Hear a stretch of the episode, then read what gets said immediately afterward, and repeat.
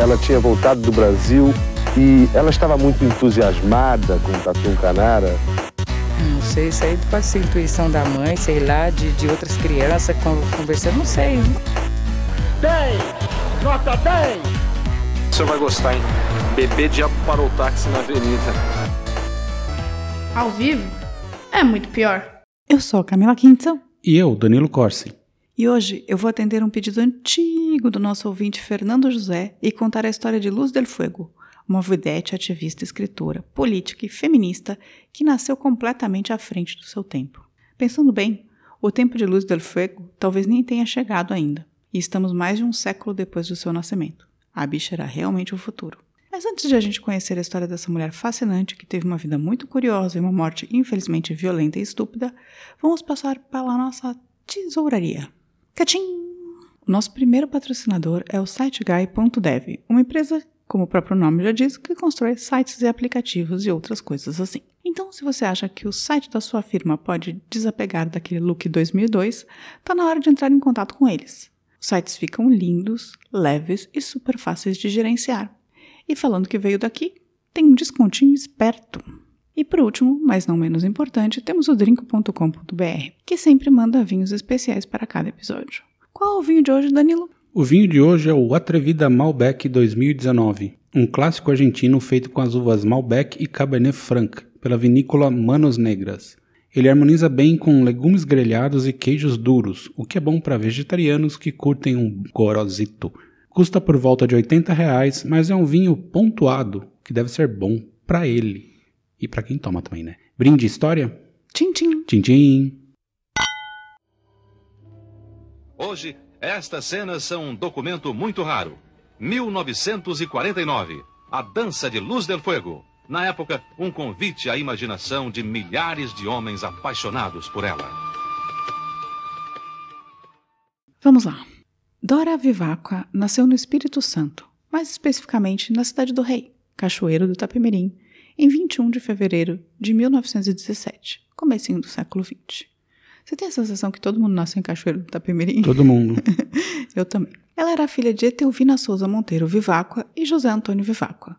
Ela era a 15ª filha do casal. Um povo animado, né? Como você pode ver. Né? Apesar de ter nascido no Espírito Santo, a família de Dora mudou-se para Belo Horizonte quando ela tinha apenas 3 anos. Ou seja, ela cresceu mesmo foi na capital mineira. A casa da família era bem animada e eles com frequência faziam saraus literários, dos quais participavam poetas conhecidos como Pedro Nava e Carlos Drummond de Andrade. Ou seja, era uma família intelectualizada, com filhos estudados e que gostava de se juntar. E Dora se mostrava diferente desde jovem. Ela curtia a liberdade e dizem que inventou o biquíni já na década de 30, anos antes das duas peças chocarem o Brasil. Ela ia à praia de calcinha e com os lenços amarrados como se fosse um bustier, um sutiã. Isso no Rio de Janeiro? Não, isso na praia de Marataízes, isso no Espírito Santo. Aí, jovem ainda, ela conhece o serpentário da Praça da Liberdade, em Belo Horizonte, e se encanta com as serpentes. A partir, a partir daí, ela nunca mais ia parar de estudar esses animais. Mas calma, ainda tem muita rebeldia na vida de Dora. Só até aqui a gente já teve várias ligações com outros episódios, né? Esse negócio de fazer sarau em casa e da artista, tem a história da Maísa, Sim. agora Serpentários, a gente tem a história A do Maísa também era do Espírito Santo, não era? Também era do Espírito Santo. Olha, será que o Espírito Santo faz mulheres... É, na verdade ela nasceu no Rio, né? Mas a família toda é do Espírito Santo. Ah, então, mulheres modernas do Espírito Santo. Olha só. Primeiro, ela resolve fugir com o circo com apenas 15 anos de idade, indo para o Rio de Janeiro. Mas logo é encontrada pela família, que a manda para um colégio interno. Não é que fosse legal fugir com o circo, né? Naquela época. Até hoje não é. você, não, você não é a favor de pessoas fugirem com o circo? Os circos deveriam acabar. Só os que têm animais. Polêmica, não, todos. Só os que Se têm tem animais, palhaço. né? Você tem medo de palhaço, né? Não, não gosto de palhaço, não tenho medo. Ah, tá. Só um certo receio. Só um certo receio. ok. Bem, aí o seu pai morre assassinado, o que desestrutura um pouco a família. Ele havia expulsado umas pessoas de suas terras nos dias anteriores e elas voltaram para se vingar e o assassinaram. A mãe quer que as filhas não casadas, né, porque eram 15 pessoas, é, morem com ela, mas Dora dá um jeito e vai para o Rio de Janeiro. Ela vai morar com seu irmão Atílio, mas lá ela começa a andar com uma galera do rádio e ele, com medo de sua carreira como deputado, porque ele era político, resolve mandá-la de volta a Minas. A Minas. Erro. Aí a Dora vai para Belo Horizonte morar com a irmã Angélica, que era casado com Carlos. O tal do Carlos começa a assediar a Dora, que cede e é encontrada pela irmã na cama do marido. Eita. Aí, em vez da irmã Angélica se separar, eles optaram por internar Dora num manicômio, como esquizofrênica. Mas isso era relativamente comum. É, o que foi sugerido por quem? Pelo Carlos. Ah, óbvio, né? Carlos falou: essa mulher é louca. Me seduziu. Ela era adolescente ainda. E, na verdade, ele, a, ele começou abusando dela e depois eles tiveram um relacionamento. Ela ficou internada por dois meses e perdeu 10 quilos nesse período. Aí um dos irmãos a resgatou e a mandou para, para a fazenda de um outro irmão, o Archial. O Arquial, eu não sei como se fala esse nome. Lá tudo parece bem, até que ela resolve aparecer para o filho do administrador da fazenda, vestida apenas com três folhas de parreira e com duas cobras enroladas em seus braços, no momento Eva. O irmão tem um ciricutico perto das estribeiras, mas Dora não se faz de rogada e taca um vaso de cristal na cabeça do irmão. E adivinha o que aconteceu? Manicômio. Manicômio foi internada novamente. Aí o irmão bonzinho vai lá e a resgata novamente e a manda para casa de Mariquinhas, em Cachoeiro que é outra irmã, porque tem muito irmão nessa história, né? são 15. Mas ela não dura muito tempo lá. Foge, vai para o Rio, se joga nos estudos e começa sua carreira artística, já na década de 40. Vale dizer que ela, enquanto começava sua carreira artística, se formou em letras e ciências. Leitora voraz, ela lê um livro sobre sacerdotisas da Babilônia que dançam com cobras e decide criar sua própria performance. Para isso, encomendou jiboias da Amazônia. Vale dizer que nesse tempo no Rio, também fez aulas de dança na escola de Eros Volúzia, uma dançarina de carreira internacional que fazia coreografias inspirada, inspiradas na cultura brasileira. Mas Eros? É, o nome dela era Eros Volúzia. O namorado da época, José Mariano Carneiro da Cunha Neto, de uma família tradicionalíssima, mas meio porra louca ele ainda, ele não acompanhava a Dora. Ele quis impedi-la de fazer as aulas com a Eros e também quis impedi-la de pular de paraquedas. mas a Dora não parava, ela tinha um brevet, ou seja, ela conseguia pilotar aviões nos anos 30, 1930 e 1940. E aí, logo em seguida, nesse meio tempo, ela descobre que o Mariano, que estava tentando impedi-la de fazer todas as coisas que ela queria, tinha um amante. E acaba o relacionamento com ele que vivia entre indas e vindas. O que, que você está achando da Dora até agora? Ah, uma moça para frentex. Para frentex. Em 1944, ela estreia no picadeiro do circo Pavilhão Azul. Como, Erro. Como a única, a exótica, a mais sexy das bailarinas. Luz Divina.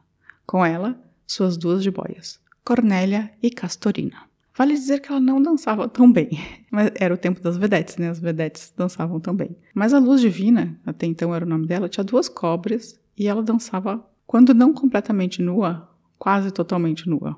Então, ela fez muito sucesso e foi presa também muitas vezes por atentado ao pudor. E mas todo mundo queria ver, né? Você, você ia querer também ver, não? Claro. 1940, uma oh. mulher dançando com duas jiboias pelada. Sucesso. No picadeiro do circo. É, então aí tem esse problema, mas sim.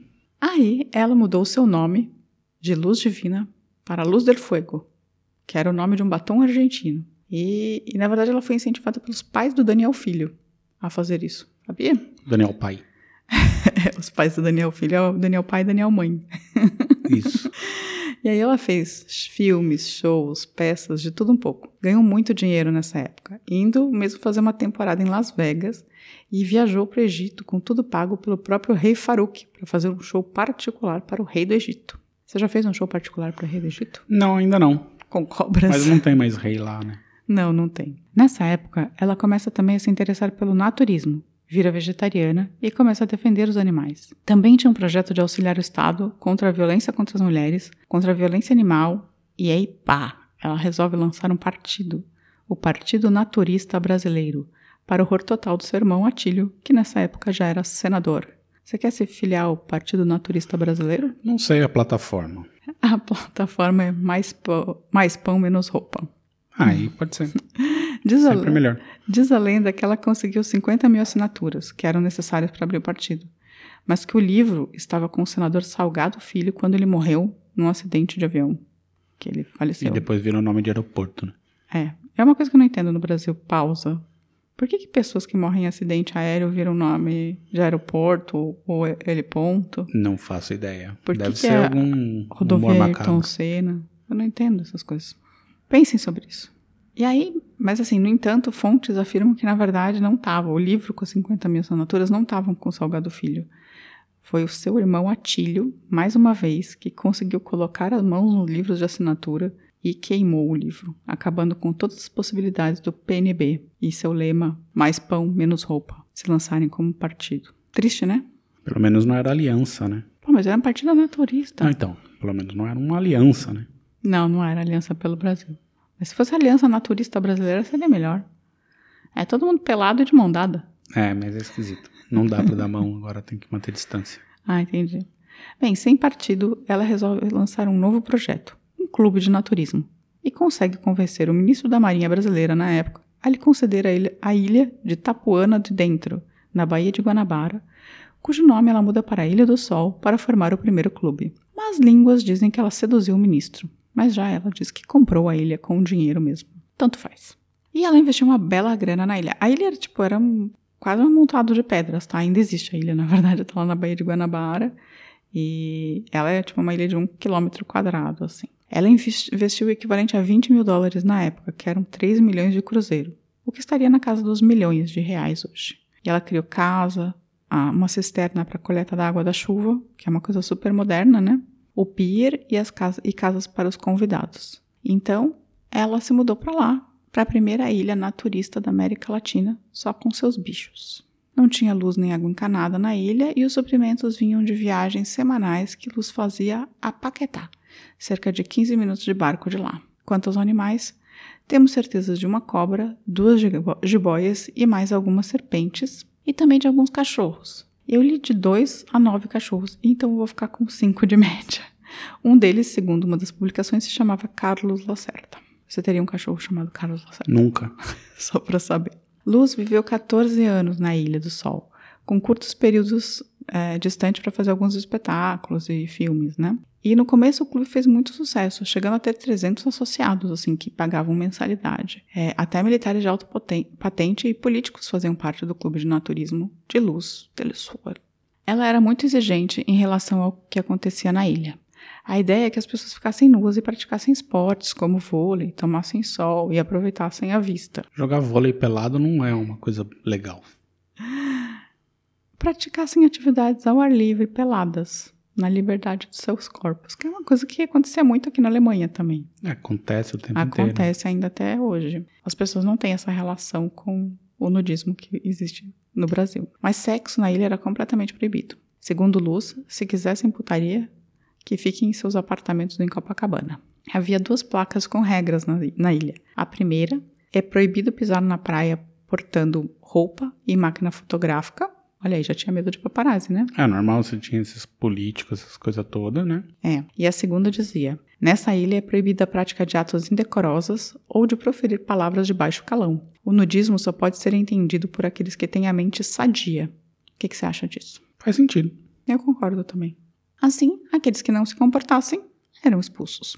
Porém, em 1958, os sócios foram minguando e ela teve de fechar o clube, mas continuava com grandes planos. Queria agora vender um apartamento que possuía na Avenida Niemeyer para construir um restaurante na ilha, o primeiro restaurante nudista do Brasil. Aí já é meio esquisito. Eu acho bem estranho também. Cozinheiro tem que ficar pelado para cozinhar não, também? acho que cozinheiro não.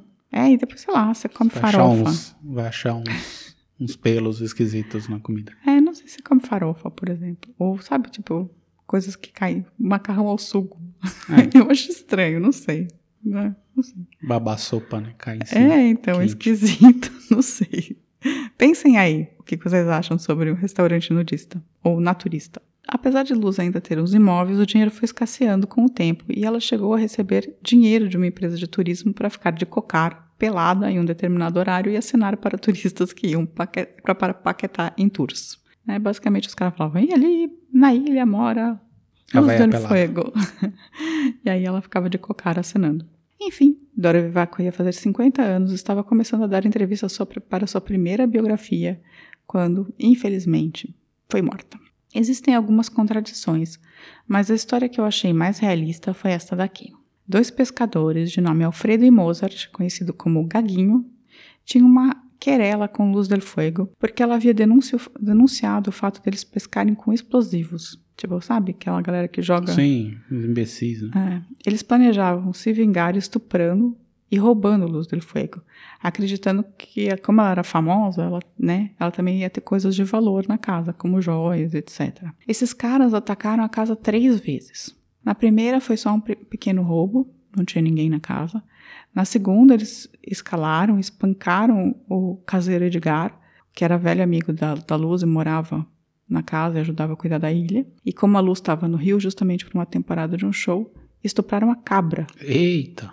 Da Luz. Parece um presidente. A Dora, né, chegou a fazer a denúncia na delegacia, pois se sentiu realmente ameaçada, né, porque espancaram o caseiro, estupraram a cabrinha.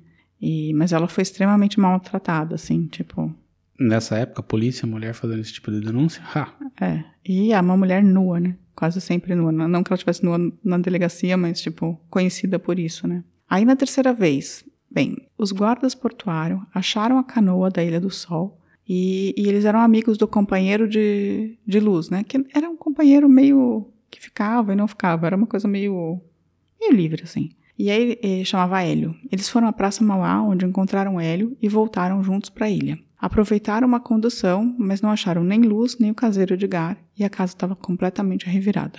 Muito assustados, os guardas portuários e o Hélio foram à polícia. O caso estava nas mãos do delegado Rui Dourado. Tinham roubado a casa, mas eram coisas bestas, né? O que eles roubaram foi motores de barco, máquina de costura, lampião e dois revólveres 32 e 38. E eles sabiam que algo tinha algo de errado porque havia sangue no barco. Aí, como já, ela já havia denunciado exatamente esses dois suspeitos, né? E todo mundo meio se conhecia, né? Porque a região de Paquetá ali não é que fosse uma coisa muito, né, cheia de gente. Eles já foram atrás desses caras, né? Que é o Alfredo e o Mozart. Um primo dos dois indicou onde os possíveis criminosos estariam. E aí eles encontraram os dois com alguns objetos roubados, né? E com isso já foram presos. No primeiro depoimento, os criminosos falaram que Hélio, que era esse namorado, companheiro de Luz, tinha matado o Edgar e a Luz e eles e tinha pedido para eles sumirem com os corpos, afundando o barco. Aí, a polícia mandou os famosos homens rãs, né? Que é um, eu acho um nome engraçado, meio esquisito, atrás dos corpos, e eles conseguiram resgatá-los do fundo da Baía de Guanabara seis dias após é, o sumiço, né? A polícia então fez aquele truque de dizer para um que o outro foi preso, né? Falaram pro que o Gaguinho que que o que o Gaguinho tinha sido preso e o Alfredo abriu o bico. E a história do crime é essa. Eles estavam pescando e se aproximaram da ilha. Lembraram-se das tentativas frustradas de atacar a luz e decidem tentar mais uma vez. Eles se aproximam em silêncio e cortam as amarras da canoa, mandando-a embora. Chamaram Luz e avisaram que a canoa estava à deriva. E aí ela entra no barco com eles para tentar resgatar a sua canoa, né? Porque era super importante. Basicamente, eles falam para ela: entra aqui que a gente ajuda a te levar até a sua canoa e você volta com ela. E aí, no que ela entra, o, o, o Alfredo dá uma remada na cabeça da luz do fogo e a mata. E aí eles voltam para a ilha e matam o Edgar da mesma maneira. Os caras eram violentos, né? Assim, só por um conta de uma denúncia de pesca, vai lá e mata, assim, a... É, eles tinham uma querela, eles, eles, queriam estuprá-la, né? Que acabaram nem, que isso não acabou nem acontecendo. E eles queriam também roubar a casa, né? Eles eram os pescadores meio é, bandidos. Né? Bandidos, né? Aí eles abriram os ventres dos dois, e enchi, como se fossem peixes, né? Que eles estavam acostumados, e encheram os corpos dos dois de pedras. E aí afundaram o barco junto com os dois corpos, cheios de pedras. E aí eles voltaram para saquear a ilha. Com a confissão, os dois foram presos e condenados a 31 anos de prisão.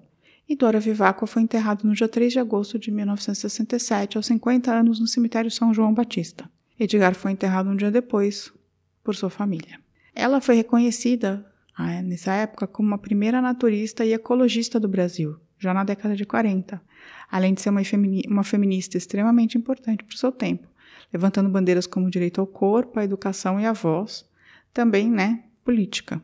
Aliás, vale dizer que del Fogo, fez do seu corpo um objeto político, né? Talvez ela tenha morrido até mesmo por isso, a gente não sabe, que é um, um de certa maneira, é um feminicídio, né? É, eu acho que assim, o fato dela fazer tudo isso ajudou ela ser a vítima, mas acho que os caras estavam completamente fora de si, assim, é o tipo de crime que não faz sentido. É, foi um crime completamente estúpido, assim, completamente estúpido. Uma pena. Enfim, das suas obras é possível assistir a um dos seus nove filmes. E para melhorar um pouco, né, esse finalzinho, Danilo, posso falar o nome dos filmes e você comenta? Que tal? Comento, mas eu não vi nada. Não, tudo bem, mas você só comenta pelo nome, se tá afim de assistir ou não, se te interessa, que tal? Pode ser. No trampolim da vida. Ah, eu gostei do nome. Viria. É? Não me diga adeus. Ah, esse aí não. Oh, mano, não me diga adeus. Não. Folias cariocas. Não, isso aí parece tipo recap da Rede TV, assim, pós-carnaval. Folias cariocas? Poeira de estrelas. Parece bom. É, Zig, Zig Stardust, né? é, saúde e nudismo. Parece documentário. Esse é o documentário. A Nativa Solitária. Parece coisa da Brasileirinhas, mas. Não, mas esse é um sim. documentário também. É um documentário feito por uma universidade, inclusive. Cururu, o terror do Amazonas. Boa. Esse você assistiria. Fácil. Comendo de colher. É, sei lá, pode ser, talvez. Parece meio sei. porno chanchado o É. nome desse, né? E Tarzan e o Grande Rio. Com o Grande Otelo, né? Não sei, eu achei muito engraçado Tarzan e o Grande Rio. Enfim, ela também escreveu um romance chamado é, Trágico Blackout, em que ela noveliza o abuso que sofreu de Carlos, né, o marido da sua irmã Angélica, com quem acabou se relacionando. Eu não li, não posso dizer se era bom ou não, mas eu queria muito ler. Mas isso aí é difícil de achar essas coisas, né? Quase impossível. Eu vi um, eu, eu tentei procurar, assim, achei. Tinha um, um exemplar anunciado numa casa de leilão, assim. Então, mas se você tiver aí, por favor, xeroca pra mim e manda, né? Você acha que eu sou velha de falar xeroca? Escaneie. Escaneie, xeroca. É, bem, ela também fez uma, uma meia biografia, né? Porque ela ainda era jovem, que era meio um livro de filosofia naturista, vegetariana e ecológica, chamado A Verdade Nua. Hoje em dia ela seria amiga da Greta, né? Cara, muito. A mulher estava muito à frente do tempo, assim. Ela era muito, muito à frente do tempo. E vale também dizer que teve um, tem um filme chamado Luz del Fuego com a Lucélia Santos, que está no YouTube. Meu Deus. Mas ele foi super bem, foi super criticado, assim. E existem mais duas biografias posteriores e, né, é, duas biografias diferentes sobre ela. E uma música da Rita Lee, que foi chamada Luz del Fuego, que diz... Eu hoje represento o segredo enrolado no papel, como Luz del Fuego, não tinha medo, também foi pro céu, cedo. E essa foi a história de Dora Vivacqua, Luz del Fuego. Curtiu? Gostei, não conhecia não, assim... Eu, assim, já tinha ouvido falar do nome, mas não fazia a menor ideia quem era ela, assim. É, eu acho que tem um, um enorme de um apagamento, porque ela é uma figura super importante, assim. E bem Você- peculiar, né? Assim, É. naturista, na década de 30, É, assim, é uma coisa... ecologista, é, naturista, vegetariana, tudo na década de 30 e 40, né? Essa ilha, que foi uma coisa, tipo, pessoas iam lá, assim, né? Tipo, grandes Pois é, políticos. então, era frequentada, tinha um clube, né? Com bastante É. gente. Diz que a decadência veio depois que o Brasil começou a entrar meio nessa fase mais escrota, indo pro militarismo, né? Depois de 64 O que também. é o desenvolvimentismo? É, assim, diz que na verdade, assim, em 58 ele parou de funcionar e tal mesmo, mas as pessoas já estavam meio é, com uma vibe não muito boa. E aí depois de 64... Ah, então, mas ali, nesse, esse é o momento da locomotiva do Brasil, o Brasil não pode parar, Hum. né? Que tem um candidato querendo trazer isso de volta aí. É, mas assim, um monte de gente famosa foi no clube dela. Tipo, foi... Até, assim, pessoas famosas é, gringas, assim, a, a Ava Gardner, o, o Brigitte Bardot, o Errol Flynn. É, mas a Brigitte Bardot tava pelada sempre também, né? É, mas o Errol Flynn não. Não sei. Nem a Ava Gardner. Tipo, teve bastante gente. Ela fez um relativo sucesso, mas... Assim, ela era muito conhecida no Brasil, mas por, por essa coisa exótica, né? Na, na época das vedetes, ela era uma vedete que... Uma vedete... Ah, não dá pra dizer que ela era uma vedete, ela era outra coisa. A vedete era Ela, outra ela, pegada. ela era uma performance, ma- performancer, né? Performer? Como fala isso? Ah, performer. É, Ela era uma performer, mas assim, ela era. Ela tava no, no universo das vedetes, assim. Em alguns dos shows ela se apresentava perto de vedetes, assim. Só que ela tinha o seu, seu, seu não, número próprio. O pessoal, o pessoal colocou ela ali junto, mas eu não acho que o universo é outro, completamente. O que ela fazia é completamente diferente. Ela dançava com cobras. Sim, que é já completamente diferente. Vedetes faziam outra coisa. Dançavam, sem cobras. Não, mas E de dançava- roupas é, minúsculas. então, era outra pegada. É, eu acho também, mas ela tava no universo. Ela foi considerada uma vedete. É tudo bem, faz sentido. E é isso, eu acho que, nossa, a gente precisava conhecer muito a Luz del Fuego. Eu acho um. O Brasil tem essas coisas, né? Ele apaga umas pessoas, assim. O Brasil não tem muito tradição de manter sua história bem contada, né? É, Então, porque ela é meio. Josef... Você pensa assim, eu conhecia muito mais a Josephine Baker, que, que é praticamente a Luz del Fuego francesa, né? pois é. E eu não conhecia a Luz do Fuego brasileira. Não, a gente não conta essas histórias, né? Ah, então a tá. gente conta, mas o Brasil não conta. E é isso. Então, essa foi a história da Luz do Fuego. E vamos dar uma pausazinha? Eu hoje represento o segredo enrolado no papel. Como luz del fuego não tinha medo, ela também foi pro céu. Voltando, eu tenho uma confissão a fazer. Qual? Eu não tive tempo de separar os comentários. Ah, eu vi que tinha alguns aqui, eu achei que você ia pegar porque era o seu episódio, era a sua vez de separar, e eu não, também não peguei. Achei que você ia fazer isso. Eu confesso que eu não peguei os comentários. Então, minha gente, vai ficar pra semana que vem. Tem que mandar um salve aí pra galera que chegou lá no canal do YouTube, que eu vi que chegou algumas pessoas, mas eu não anotei os nomes. Porque A eu gente- achei que era você. A gente vai dar um salve semana que vem, um salvo, salve duplo. Salve duplo. Então, beijo pra todo mundo que sempre escreve. Continue gente, mandando mensagem, a gente às vezes faz essas coisas, mas a gente sempre tá prestando atenção. a gente tá correndo muito, tá? A gente tem trabalhado demais. E eu faço dois, dois podcasts ainda, em minha defesa. então, mas assim, salve duplo. E, mas assim, quem quiser mandar um salve pra gente pra aparecer nesse super salve da semana que vem, é faz como? Pode entrar no nosso site, o muitopior.com.br. Pode procurar a gente nas redes sociais. A gente tem Facebook, Instagram, Twitter e também lá no canal do YouTube, que a gente responde por lá também, conversa por lá, se preferir. E pode mandar um e-mail também. Ah, e aproveitem quando se forem deixar alguma mensagem, pergun minha, uma pergunta sincera aqui. Vocês têm interesse de ter um canal tipo no Telegram ou no WhatsApp, assim, mandar mensagens de áudio pra gente no colocar nos episódios? Ui, Se sim, avisem aí que a gente veja um jeitinho de fazer isso. eu nunca responderei por mensagens de áudio. Tudo bem? Nunca. É que eles mandam um áudio e a gente coloca É, na verdade, já mais de uma pessoa pediu pra gente ter um canal de Telegram. Canal de Telegram é legal. Eu não sei se as pessoas usam muito o Telegram, mas a gente pode fazer. É super fácil, mas tem que ver se as pessoas. Não adianta eu criar o canal e ninguém aparecer. Ficar só nós dois lá. né? Mandando áudio um pro outro. né? Eu não mando áudios, vai ser só você mandando áudio pra mim. É. Então tá, gente, falem, a gente tá aberto a esse tipo de coisa. E se quiserem, e por favor, falem com a gente, é, é muito bom ouvir vocês. E um beijo pro Giancarlo, como sempre. Giancarlo e pro Má também, né? E uma. E pra cara caramba, cara ô, é isso? ela é, ela é a cara Andréa caramba. Cubas. Isso aí. E, gente, boa semana. Semana que vem estaremos de volta Fiquem nus. o tempo todo. Tchau. Tchau. Tchau. Ao vivo é muito